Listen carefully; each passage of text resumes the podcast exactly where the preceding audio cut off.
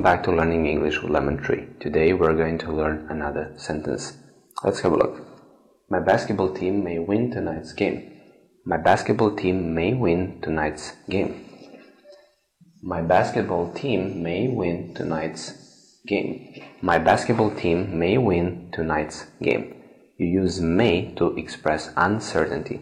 There is a possibility that this team will win, but it can also lose. The chances are 50-50. So could and may are the same in degree of uncertainty. Thank you for watching. See you in the next video.